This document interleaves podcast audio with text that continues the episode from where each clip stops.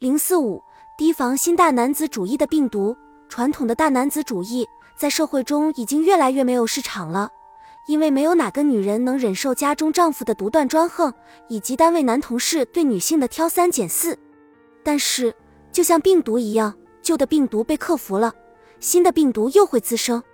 新大男子主义是一种新生病毒，虽然温和一些，但并未发生根本性变化。下面就是一些新大男子主义的主张和宣告。他们认为男女平等不是男人做什么女人就做什么，这是男女一样，不是男女平等。平等的本质是什么？是被尊重、被看得起、拥有同样的权利等等。男人跟女人客观上存在着性别差异，造成生理上、体力上、心理上存在着差异，这是客观存在的。因此，男人和女人在社会上合理分工。担负起不同的职责是最自然不过的事了，因为女人担负着孕育人类后代的任务，在社会分工上处于被保护地位。战争让女人走开，并非是歧视女性，而是为了保护女性。脏活、累活、危险的活由男人来干更合理。女人为什么不领情呢？为了争取男女平等，证明女人同样有权利、有能力吗？女人当然有权利、有能力。而且干了就一定要同工同酬，但是为了呵护女性、关爱女性，我们不提倡这样做。女士优先，不同的人有不同的看法。所谓的女权主义者认为是歧视女性，女权主义者主张的男女一样是女人真正想要的吗？而主张男女真正平等的人认为是对女性尊重才会这么做。事实上，只有从心底里尊重女性，男女平等才会真正实现。而如果女人不配合，偏偏要争取男女一样，结果会弄得女人不像女人，逼得男人也不像男人。新大男子主义比传统大男子主义进步多了，他们至少是站在关照女性的角度上宣扬自己的大男子主义，有相当的迷惑性，是一种吃起来甜蜜蜜的药片。不过再看看他们后面的主张，就会发现有些不对劲了。新大男子主义的男人不希望女人成为强者。不希望女人发展自己的空间和事业，如果要发展也可以，那是在女人没有可依赖的男人被逼到绝境的时候。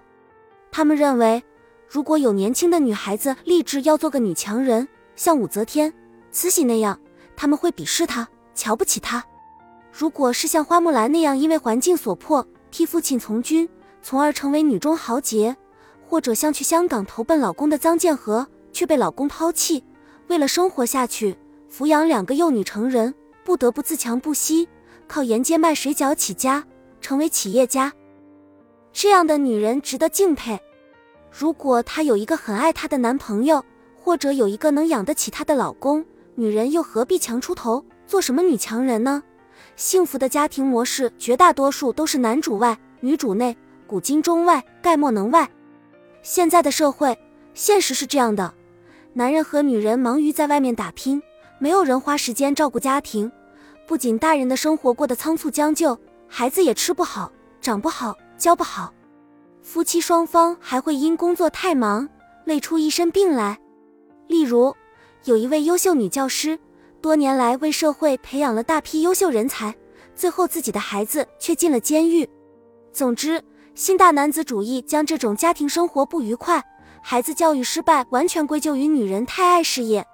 事实上，这种主张骨子里还是希望女人做男人的附属。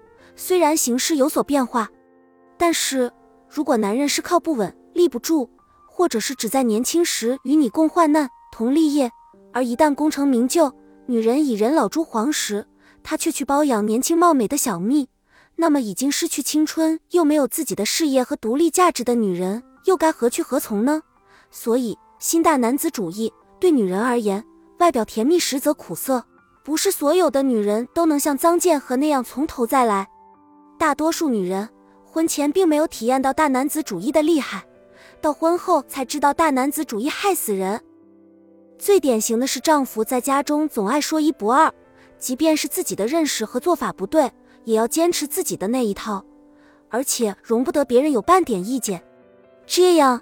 夫妻就难免兵戈相见，有时吵得凶了，摔两个盆子，打几个碗也是常有的事。一位颇有经验的女性说：“碰到大男子主义，你千万别和他硬碰硬，反弹琵琶倒能起到意想不到的效果。有些男人的大男子主义还不太严重，性格也还可以，因此还有药可救，还有挽回的余地。至于说到另一类看似文质彬彬，实则内里专横到极点的大男子，那就无药可救了。女人应该早一些选择离开。”本集已经播放完毕，感谢您的收听，喜欢请点赞关注主播，主页有更多精彩内容。